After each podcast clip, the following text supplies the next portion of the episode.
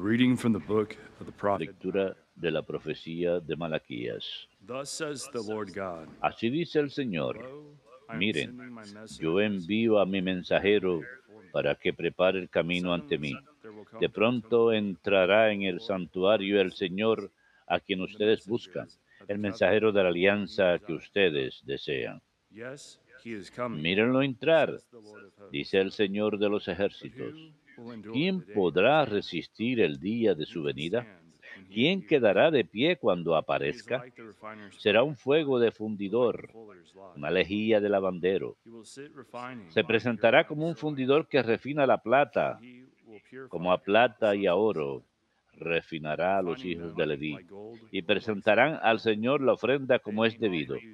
Entonces agradará al Señor la ofrenda de Judá y de Jerusalén, will please the Lord, como en los días pasados, como en los años antiguos. Verum Domini.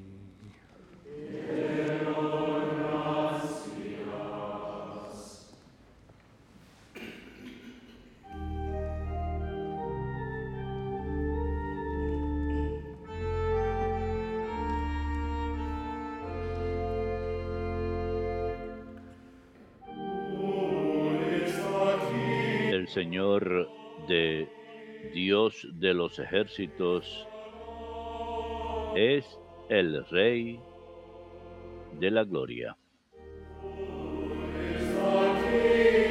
El Señor, Dios de los ejércitos, es el Rey de la gloria.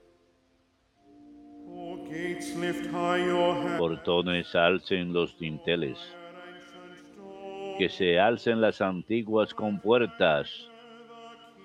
Va a entrar el Rey de la Gloria. El Señor Dios de los ejércitos es el Rey de la Gloria. ¿Quién es ese Rey de la Gloria? El Señor, héroe valeroso. El Señor, héroe de la guerra. El Señor, Dios de los ejércitos, es el Rey de la Gloria. Portones, alcen los dinteles, que se alcen las antiguas compuertas. Va a entrar el Rey de la Gloria. El Señor Dios de los ejércitos es el Rey de la Gloria.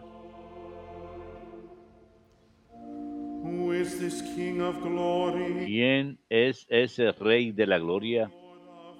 El Señor Dios de los ejércitos. Él es el Rey de la Gloria.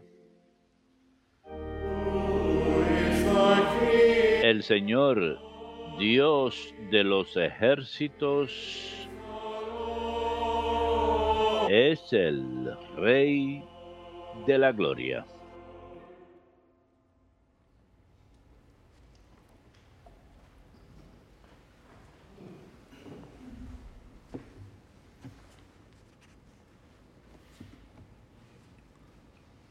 A reading from the letter to the Hebrews. Lectura de la carta a los Hebreos. Since the children share Los hijos de una familia son todos de la misma carne y sangre, y de nuestra carne y sangre participó también Jesús. Así muriendo aniquiló al que tenía el poder de la muerte, es decir, al diablo, y liberó a todos los que por miedo a la muerte pasaban la vida entera como esclavos.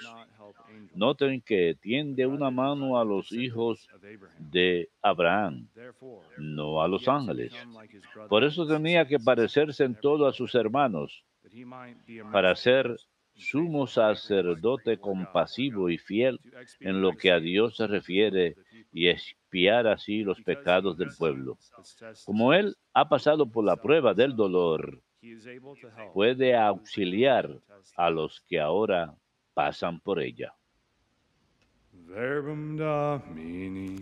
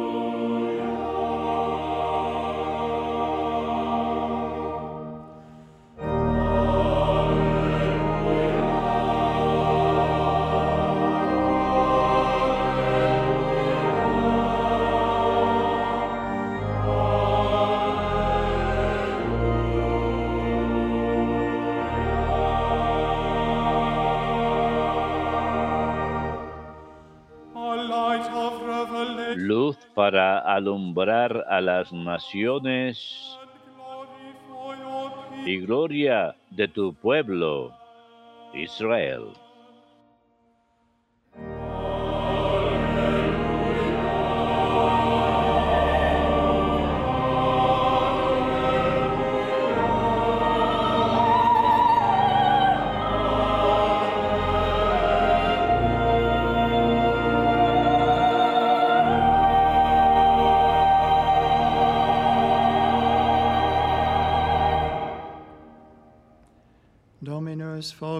Vobiscum. Lectio Sancti Evangelii secundum Lucam.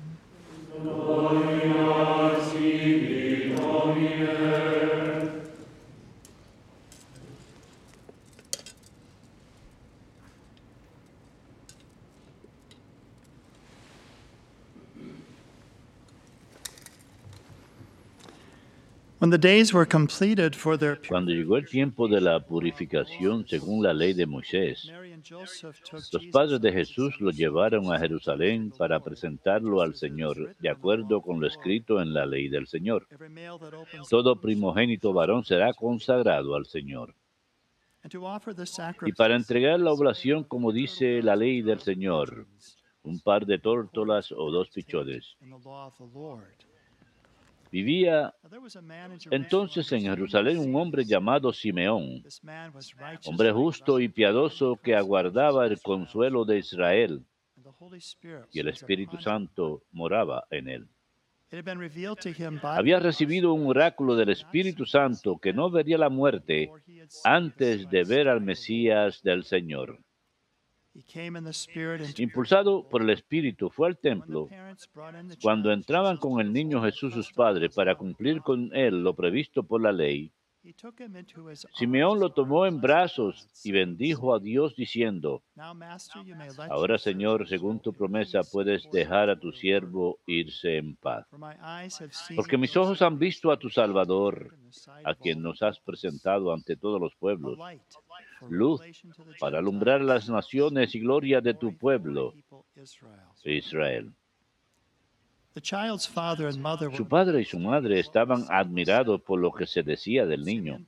Simeón los bendijo diciendo a María su madre, Mira, este está puesto para que muchos en Israel caigan y se levanten. Será como una bandera discutida. Así quedará clara la actitud de muchos corazones y a ti una espada te traspasará el alma. Había también una profetisa, Ana, hija de Fanuel de la tribu de Aser. Era una mujer muy anciana, de jovencita había vivido siete años casada y luego 80. viuda hasta los She never left the 84. No se apartaba del templo día y noche sirviendo a Dios con ayunos y oraciones. Acercándose en aquel momento, daba gracias a Dios y hablaba del niño a todos los que aguardaban la liberación de Jerusalén. Y cuando cumplieron todo lo que prescribía la ley del Señor, se volvieron a Galilea, a su ciudad de Nazaret. El niño iba creciendo y robusteciéndose y se llenaba de sabiduría y la gracia de Dios lo acompañaba. Verbum Domini.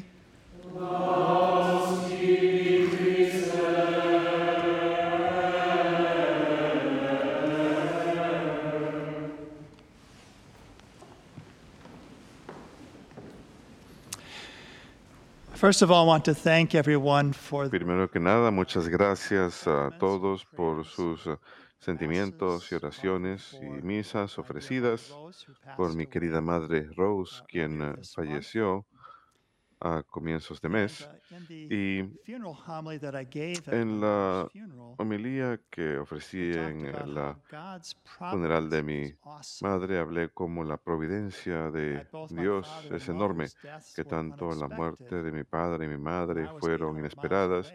Yo me encontraba a and yet I was 800 with millas de distancia y sin embargo estuve con ellos la última semana de sus vidas como lo estuve con mi madre.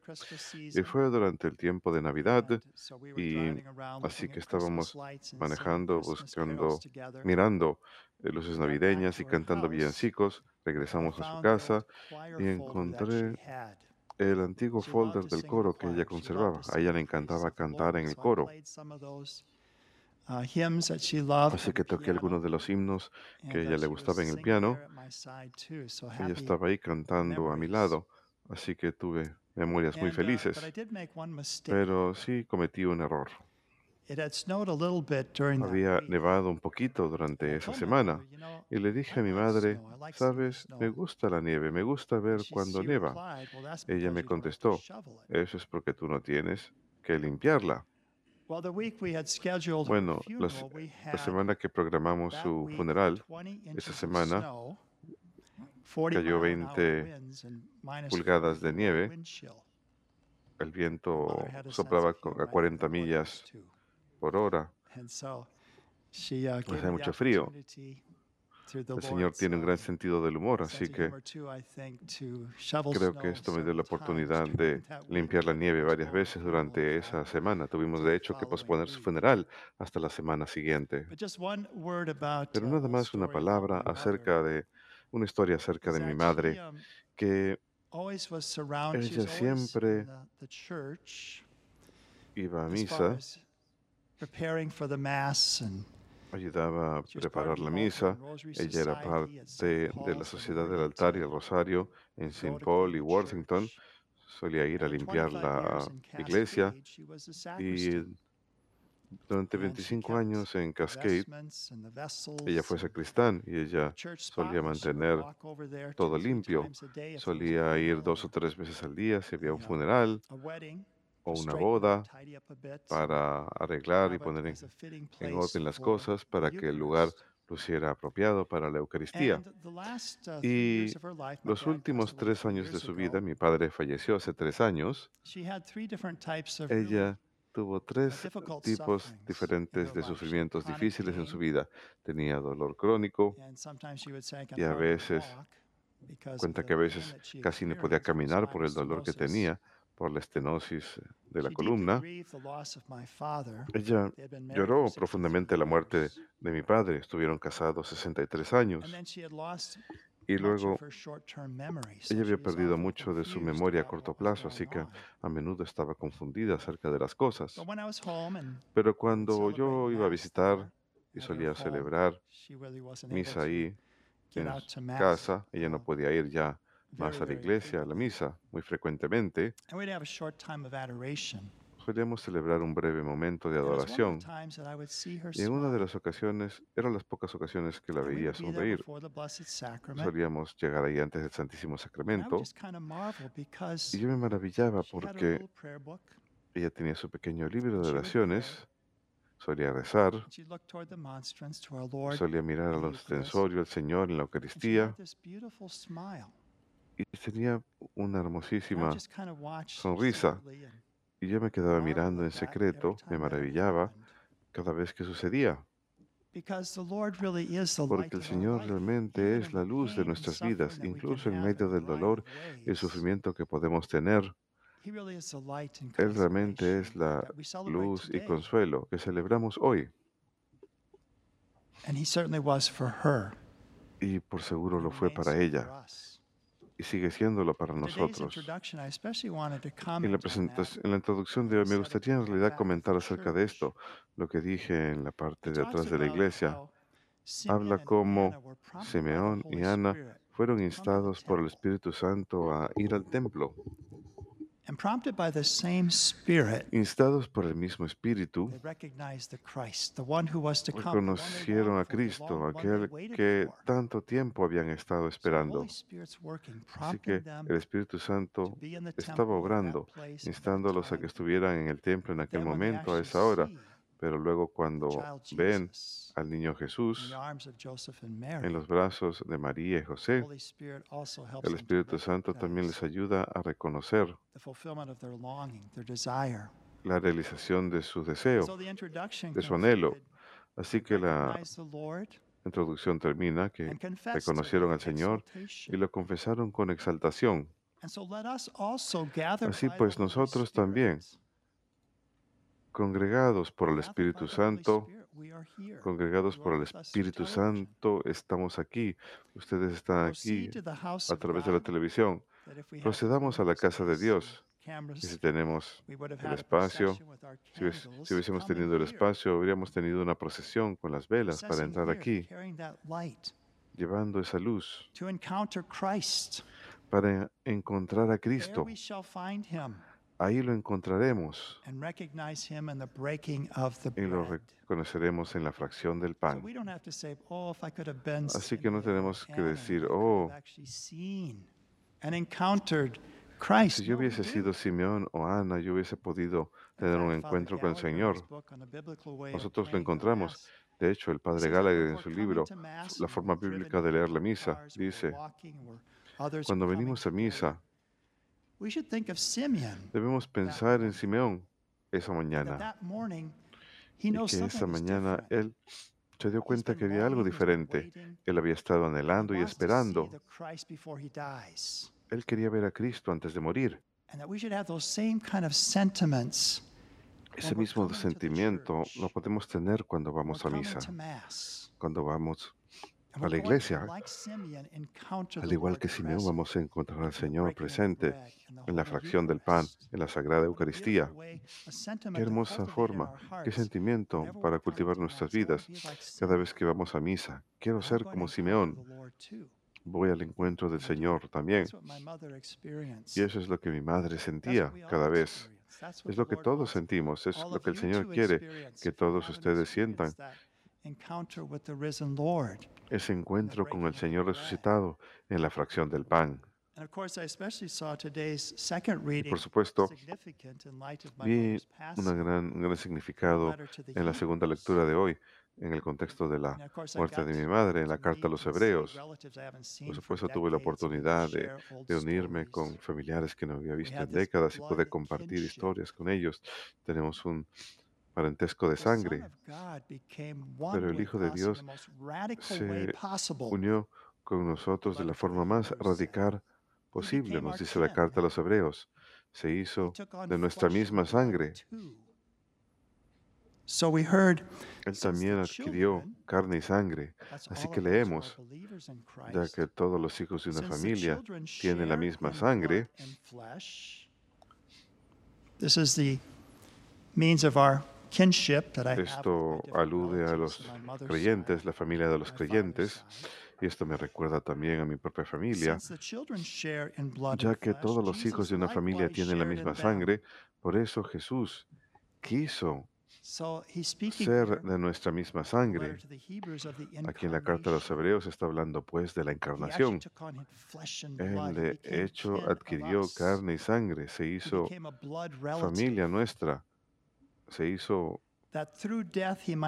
pariente de sangre. y continúa para destruir con su muerte al diablo, que mediante la muerte dominaba a los hombres,